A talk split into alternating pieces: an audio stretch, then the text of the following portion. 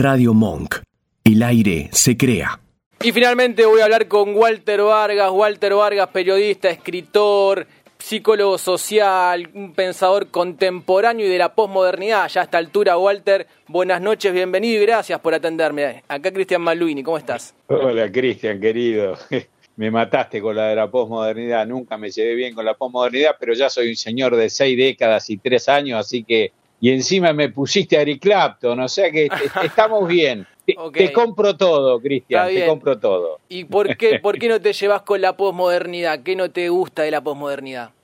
Y de la posmodernidad, por ahí es un prejuicio mío, de la posmodernidad me parece me parece que viene con un pastiche, con un cocoliche que pone en, cuestiones, en, en, entredicho, cosas que no deberían ser puestas en entredicho. Es una época demasiado confusa y demasiado demasiado propensa a la, banalidad, por decirlo de alguna manera.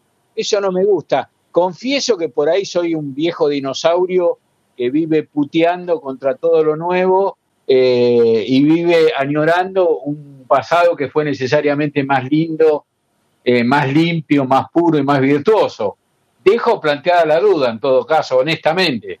Yo también, Walter, soy un, un tipo que, que nací con la radio, nací con la literatura y me han costado incluso esos cambios también de, por ejemplo, el teléfono, las redes sociales.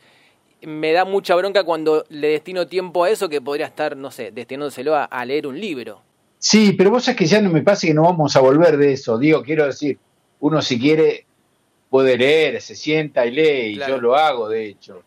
Pero los otros días lo escuchaba Adrián Paenza, eh, viste que Adrián es científico, matemático y todo lo demás. Y Adrián decía, habría que tenerle menos miedo al, celular, decía, porque el celular es una computadora que si uno la sabe usar, te produce un volumen de conocimiento y de crecimiento por extensión que no habría que despreciar. La verdad que me dejó pensando, no tuve tanto tiempo porque esto se lo escuché a Adrián hará cuatro o cinco días. Claro. Eh, claro, ¿qué dirían, por ejemplo, eh, los seres humanos de hace 50 años, de hace 70, qué sé yo, viste? Eh, cuando la época de, los papiros, los viejos sabios se enojaban porque decía que iba a conspirar contra la tradición oral. Claro. pues llegó el libro y dijeron, no, pero esto, esto no, no tiene nada que ver, volvamos a los papiros, esto nos va a distraer mucho. Y lo mismo pasó con, todo lo que tiene que ver con los medios de comunicación orales, ¿viste? Cuando llegó la radio, se convirtió en algo atentatorio contra supuestamente la lectura, la gente siguió leyendo. Y cuando llegó la televisión, se pensó que era un elemento, por decir lo de alguna manera idiotizante, que iba a conspirar contra la familia alrededor de la radio. Y la gente siguió escuchando radio. Claro, eh, y llegaron los 150 canales y, uno dice, no, 150 canales son demasiado estímulo, volvamos a los, cuatro canales. Pero no mirás ninguno, haces zapping 40 veces y no mirás nada. No, yo te digo que miro poco, ¿eh? Miro. Ahora, por ejemplo, mientras hablo con vos, estoy mirando de reojo Tigre 1, Barraca Central 0. Bien. Porque son, no solo de Boca y River vive el hombre. Claro, claro. Y además que el futbolero nato tiene la pantalla siempre, al menos de para relojearla y ver cómo va el partido. Sí, sí, bueno, hoy comenté Gelas Verona Empoli, ahora miro esto, miré un ratito de Ferro San Martín de Tucumán, después voy a mirar los resúmenes, qué sé yo, viste, la locura del fútbol no tiene, no tiene, no tiene límite. Ayer mandándole un audio eh, a Pepe Mel, que es el entrenador de la Unión Deportiva Las Palmas, porque es una de mis grandes, de mis grandes amores, Las Palmas, tengo sangre Gran Canaria. De hecho, en el libro nuevo hay un cuento que se llama, se llama Sangre Canaria. Eh, el fútbol es una adicción, es una drogadura y muy contentos que estamos de consumir esa drogadura. claro, de ser Te regalo el Paco, te regalo el Paco, te regalo la hierba, te regalo la cocaína, te regalo la heroína. A mí dame la pelotita número 5. Déjame el fútbol que, que sigue siendo la, la gran pasión de multitudes y también motivo de tu próximo libro, Walter. Sí, pero vos sabés que no es un libro estrictamente futbolero, ¿eh? ¿eh? porque hablé con Adolfo Bocalate, el chopo que le dicen, eh, y con Marquito González ese, que son los dos locos, eso que, hace 15 años fundaron una editorial a pulmón y ya tiene más de 100 títulos. La gente se cree que es una editorial que está en la Avenida Libertador, no tiene lugar físico, son dos locos que hacen cosas de locos, de locos lindos. Y yo tenía algunos relatos que a mí me interesaba publicar, algunos publicados y algunos inéditos, que no eran futboleros. Entonces los, los consulté eh, y me dijeron, y el Chopo Bocalate, Adolfo Bocalate, gran periodista, gran editor, me dijo, Walter, si no es totalmente futbolero, mejor. Claro, el título es futbolero, se llama Hay pelota. Sí.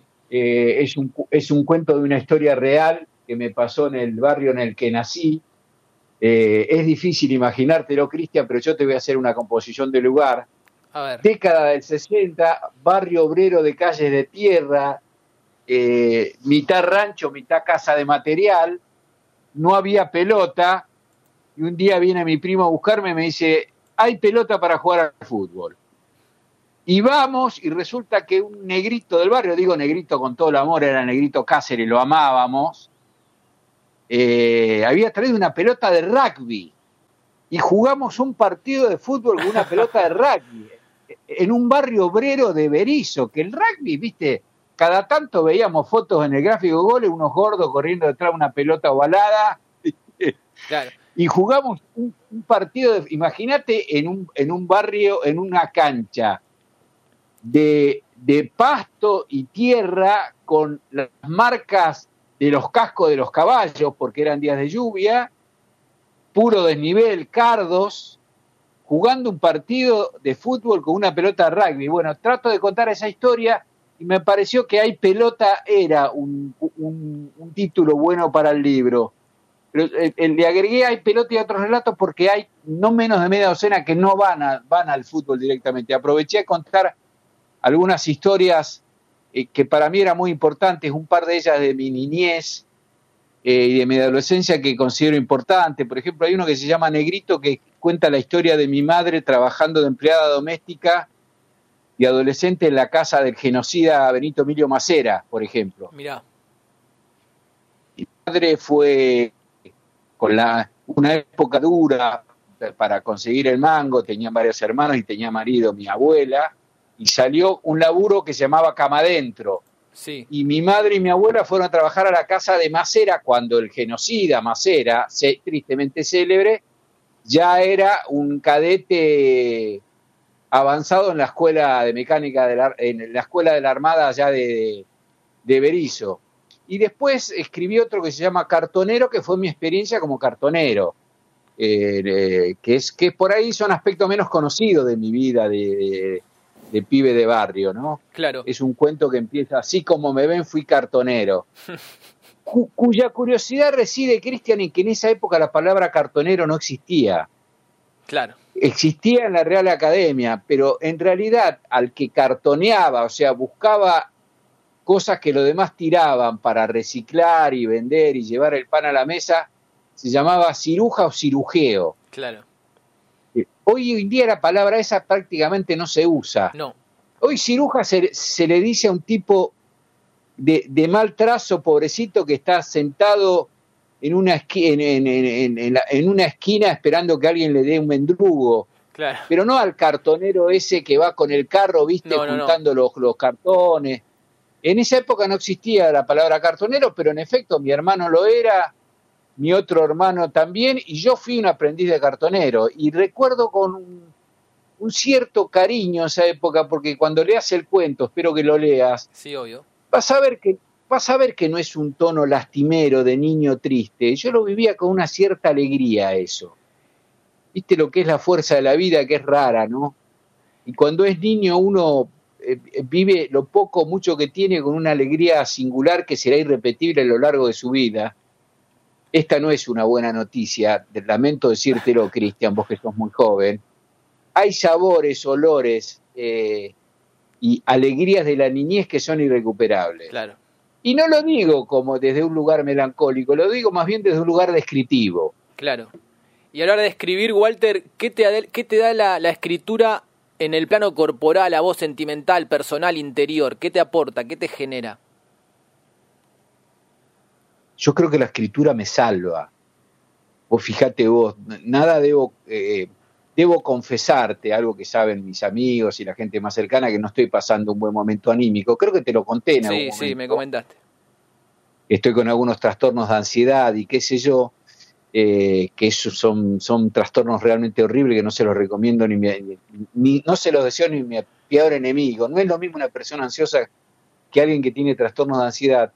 Y esta semana estuve pensando que tal vez como parte de la terapia que estoy haciendo, que veo profesionales y tal, no estaría mal sentarme a escribir mi experiencia como tipo que sufre trastornos de ansiedad, como una, como una especie de pequeño ensayo.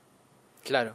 La escritura en el orden que fuere me sigue salvando. Te diría que es una de las cosas que más me constituye eh, y puedo concebir la vida, y de hecho soy un tipo de 63 años que ya tiene sus limitaciones, por ejemplo, no podría jugar al fútbol, no estoy haciendo ejercicios, eh, cosas que podía hacer hasta hace tanto, ahora no las puedo hacer por limitaciones, no tengo 80, pero tampoco tengo 40, Claro. pero la escritura persiste como una fuente de vida, incluso para transitar y tramitar los momentos más adversos que puede tener mi existencia. Eh, podría haber, me cepillo los dientes todos los días y podría en un acto de, de- de- de desapego al aseo dejar de cepillarme los dientes, por ejemplo, cosa que no hago, es un chiste esto, pero creo que podría dejar de cepillarme los dientes, pero no, no podría dejar de escribir, Cristian. Claro. ¿Y vos escribís tus diarios, Walter, por ejemplo? ¿Escribís así eh, textos eh, tuyos para entenderte, para, para bucear en, en cuestiones personales? Sí, muchísimo, muchísimo. Eh, no en tono de diario, escribía diarios cuando era chico, Sí. eh, peque- pequeños resúmenes de, de cada día y por ahí debo tener algunas agendas de mis 14, 15 años. Eh, pero entre abril y septiembre, o tal vez los primeros días de octubre, escribí un, un libro de poemas que tal vez no salga a la luz nunca, que se llama Postales Desesperadas. Bien. Eh, este es un año muy difícil para mí y a través de la poesía, eh, de algunos textos de prosa, algunos textos con rima, eh, pude tramitar eso que, que para otros es un diario, querido diario, Claro. y tal cosa, lo pude hacer a través de la poesía y le puse a ese libro que yo diría que jamás va a salir a la luz, o lo leerán en todo caso algunos amigos o alguien que tenga un interés específico, me genere esa confianza. Eh, escribí un libro en tres meses que se llama Postales Desesperadas, es una especie de diario de vida a través de la literatura. Mirá, mirá los caminos donde me llevas, Cristian Maluini, y no es la primera vez. eh. Bien, Walter Vargas al aire de Radio Monk en vivo en esta noche bruta, acá por supuesto como todos los lunes. Y este libro, hay pelota que en realidad yo pensaba también en la pelota como un símbolo de, de ese artefacto para jugar, ¿no? Vos hablabas de la pelota de rugby, pero una latita, una chapita, una pelotita de ping-pong, cualquier cosa se puede usar. Y, e incluso en, en- la analogía radial podría ser hasta también la, la pelota que es el micrófono, ¿no? Sí, es cierto. Vos sabés, con el tema de la pelota, una vez, en en ese barrio pasaban cosas maravillosas. Una vez jugamos al fútbol también con una, con una pelota de handball, una cosa insólita. Llegó una pelota, mira, ahora me lo sé recordar, llegó una pelota de handball que es durísima. Imagínate si ahora son pesadas las pelotas Sí. de handball. Ahora son un poquito más livianas, pero son pesadas. Jugamos con una pelota de handball o de balonmano, no sé cómo se llama. Eh, he jugado al fútbol con pelota de ping-pong. Bueno, he jugado al fútbol con pelota de trapo. Ya no existe eso, porque hoy en día un chico de clase baja, a pesar de que la clase baja sigue siendo la clase baja, las pelotas hoy son mucho más baratas. Digo, las pelotas con las que podemos jugar en el barrio. En esa época era un artículo de lujo una pelota.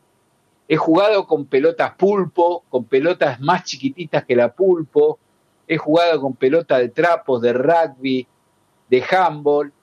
Y esto del micrófono, te tomo la metáfora, eh, el micrófono como una pelota en el sentido del juego, ¿no? Eh, hoy comentaba un partido, Gelas Verona Empoli, eh, y tiene también esa impronta lúdica en la que uno puede desarrollar lo que a grandes trazos podemos llamar el deseo. Vos sabés que en esta etapa de mi vida, no voy a hacer acá una especie de, de, negro espiritual desesperante de mi vida, no, no me quiero victimizar, Cristian, a eso me refiero. Te respondo y te cuento estas cosas como una especie de guiño cómplice contigo y con tus oyentes, pero en un momento, en, un año en el que no, es justamente mi año de mayor expansión emocional, anímica, eh, el laburo me ha ayudado mucho. los comentarios de los partidos que hago para Pierre, ese, esa relación con, con, el micrófono y con el fútbol, eh, bueno, lo llamamos cable a tierra, podemos llamarlo eh, un, reducto de, abstracción o un reducto, si querés vos, de reencuentro con lo más potente que puedo tener yo como ser humano. Claro. Mirá qué interesante. Eh, hubo momentos en los que yo por ahí no estaba en el mejor tono anímico eh, y me decían 4, 5, 3, 2, 1, el relator me presentaba y es como en que ingresaba en una dimensión mucho más grata y más arropadora. Claro. Mirá, el grado de intimismo que me está llevando tu, tus siempre tan agudas preguntas, Cristian. Y el privilegio además, Walter, de combinar la pasión del fútbol, de la radio, del periodismo, eh, de las transmisiones deportivas, eh, con tu trabajo.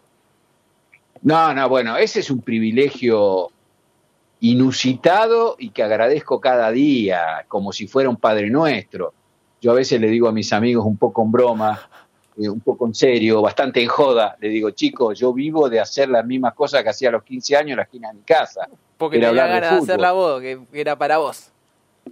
Claro, no, a la noche vos sabés que en el barrio, después de las 8 de la noche, había una esquina donde se encontraban los obreros de Armour, de Swift, de los frigoríficos de Berizo o los que trabajaban en IPF, que eran los adultos, y nos encontramos también los los jóvenes, los adolescentes, los jóvenes tenían veintitantos, yo tenía 14 o 15, y se hablaba de política, de mujeres, claro, temas de los que yo no sabía tanto, mucho menos de mujeres que de política, eh, se hablaban de mujeres hermosas que yo nunca amaría, y también se hablaba mucho de, claro, claro, y se hablaba, se hablaba mucho de fútbol, y yo era como una especie de personaje para los adultos del barrio, entonces me sacaban mucha letra, ¿viste? cómo formaban tal equipo, cómo se para tal equipo. Y en realidad empecé a aprender el universo del fútbol, pero no en el universo del fútbol en sentido amplio, sino en, el universo ese que hay en un partido de fútbol, ¿no? donde uno tiene que analizar jugadores, equipos, quién es mejor que el otro, etcétera, a los 12, 13, 14 años, de manera que eh, tuve que después, claro, buscar el formato profesional, aprender eh, eh, a hablar mejor, enriquecer mi vocabulario, vino la literatura, vino, vinieron las horas de vuelo, pero en realidad, en sentido estricto, soy un privilegiado desde hace más de 40 años, porque me pagan y me gano el puchero, perdóname el viejazo, ahora los chicos no dicen el puchero, no sé si, si, es más, no sé si los chicos comen puchero, eh, los jóvenes como vos. Eh, eh, pero el puchero históricamente fue sinónimo de la comida en la mesa, ¿no? Claro. Me, gano el puchero haciendo lo mismo que hacía a los 15 años en la esquina de mi casa cuando era un chico, el hijo de una albañil y de una costurera. Y en ese sentido soy un privilegiado y un agradecido, y esa gratitud la tengo todo el tiempo a flor de piel, sobre todo porque no te olvides que soy hijo de un de un hombre que se levantaba a las 6 de la mañana para ir a la obra y hacer casas para otros. Soy hijo de un albañil. Y esa distinción yo no la voy a perder jamás, me la voy a llevar al otro lado de las cosas. Claro. Eh, a mi viejo le costaba mucho ganarse el pan. No digo que lo mío sea, sea soplar y hacer botella, porque también implica una, implica una preparación, implica eh, horas de trabajo, qué sé yo, para, para poder comentar Elas Velona Empoli tuve que preparar el partido, estás una hora y media ahí con el micrófono, cuidadito de no meter un furcio, hmm. cuidadito de, de, mm, pronunciar bien los apellidos, cuidadito de no decir una pavada, de, ver mal el partido, que alguna vez lo he visto mal. Eh, no, no, no estoy banalizando mi trabajo, lo que digo es que con la vara de mi travesía personal, existencial, eh, al lado de lo que hacía mi padre, que le demandaba un esfuerzo descomunal por una paga módica. Claro. lo mío es bastante liviano y lo mío no deja de ser un privilegio. Jamás Claro. me olvidaré de eso. ¿Y te, Sería un ingrato con la vida. claro, ¿te afectan errores a esta altura, Walter? Un furcio, un apellido que dijiste mal. No, no, no, un desastre. No, me, me- me puede amargar el día, mira lo que te digo. Ok. Cristian. Ok. ¿Te das Y cuenta? ni hablar, Sí. y, ni, a- y ni hablar si es algo escrito, porque yo escribo columnas para Telan, escribo comentarios de libro para el suplemento li- literario de la Gaceta de Tucumán, y lo que va a letra de molde no tiene retorno. Está bien, pero ¿dónde están los Eh, editores? Eso tiene que corregir un editor. Sí, no, pero, pero yo no les puedo. eh, Yo tampoco, eh, Eso es yo- cosa mía. Me gusta mandarlo bien. No, cosa. No, de hecho, mira, me descubrí que en el libro que salió me comí una, me comí un artículo que no lo vio ningún editor y me tiene torturado. Pero como hay algo que una vez descubrí que la vista lee cosas que no están Claro. escritas, no sé si sabías eso. Sí, sí, de hecho, yo Tenemos leo cosas que no están escritas. Exactamente, tenemos entrenado el hemisferio ese de la simbolización de manera tal que podemos leer cosas que no están escritas porque por la misma eh, el mismo ritmo de la construcción y la misma gramática Claro. eh, lo leemos correctamente cuando en realidad no fue escrito correctamente. Bueno, yo apuesto a que ese, ese par de gafes que hay en mi libro sean leídos así. Pero, No sé si voy a llegar a preguntarle a todos los que le vendan el libro si lo, lo descubrieron. Preferiría que callen, que tengan un manto de piedad. ¿te diste cuenta vos o te avisaron, Walter? No, me di cuenta yo cuando el libro ya había ido en imprenta. Me quería Claro. cortar las venas con una vainilla. Tarde. A nosotros nos pasó, te cuento esta pequeña historia, con la revista 27, que cuando lanzamos Sí. el segundo anuario impreso, habían escrito en esa edición Sacomano y Fernanda García Lao una historia que se llama Amor Invertido, donde él le escribía a ella como si fuera ella y ella le respondía como si fuera él. Eh, cada uno hacía de, de la otra persona. Y Sí, en, la me con- encanta. en la contratapa, como eran los nombres eh, más importantes de, de esa edición, pusimos a Comano García Lago y puse Fernando García Lago. Quedó la O tallada en la contratapa. Además había 16 nombres y apellidos y un error, pero de los grotescos. Te, re- te retiró el saludo. Le dije a Pero Fernanda, mirá. mirá, si ustedes escriben estos textos, yo como editor, al final termino totalmente perdido. Pero para que te quedes tranquilo, en Fútbol Delivery, en Fútbol Delivery, Sí, escribí una burrada descomunal. Confundí seca de cara y seca con seca de algo que está seco. Uh. Y salió, y salió con C. Una burrada descomunal. Yo me acuerdo que escribía para Olé en esa época, entraron a insultarme los, los lectores de Olé diciendo Vargas, sos un burro, qué sé yo, y obviamente nunca lo pude corregir eso. claro, no. Después, ve- después vendí algunos fútbol delivery y lo que hice con un marcador es corregirlo. Claro. Fue un despiste descomunal, mucho más grave, porque ese libro lo vio el Jorge Pato Trasmonte, que es un subdirector de Olé, que es un obse de la, de la escritura, y él no se dio cuenta, ningún editor se dio cuenta, que había escrito seca con C cuando era seca con S. No, perdón, estoy mintiendo, era la palabra sensor, porque hacía una, hacía un una defensa, mira vos, 2004, de la tecnología en el fútbol. Yo ya pedí al VAR en 2004, Cristian. Y pedí al sensor para ver si la pelota había entrado o no había entrado. Y en, en vez de escribir sensor con S, sí, Con C. es el sensor, Claro.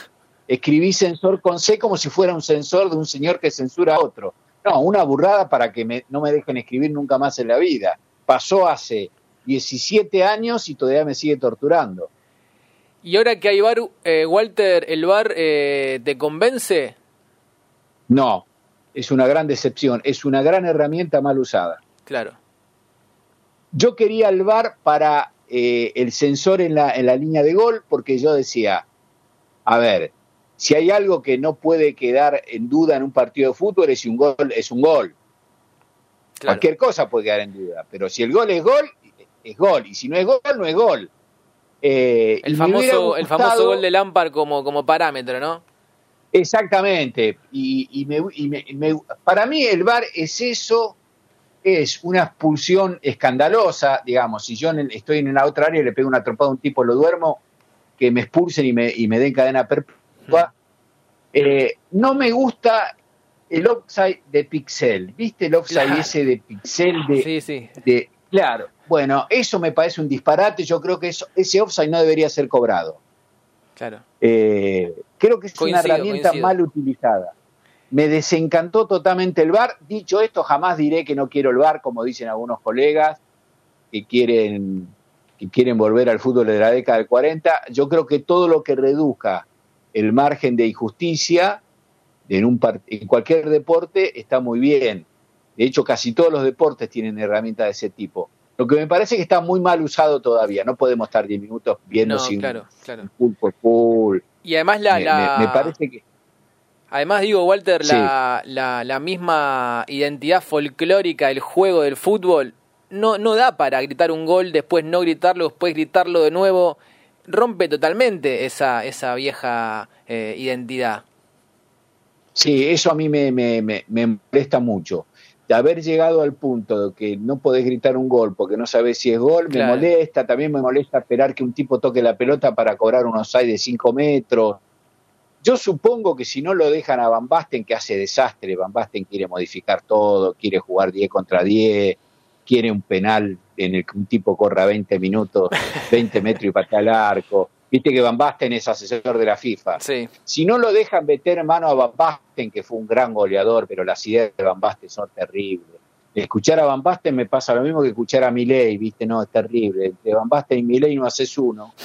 Eh, perdón si hay algún admirador de Milei escuchando. no creo, no creo. Eh, ah, bueno, bueno, mejor, me tranquiliza eso. Digo, si no lo dejan a Van Basten meter mano y lo dejan a Arsène Wenger, por ejemplo, que él dijo que el offside de Pixel no debería cobrarse, lo dijo de otras palabras, tal vez, porque la- el VAR es una herramienta relativamente nueva, digamos, la historia del fútbol son 10 minutos.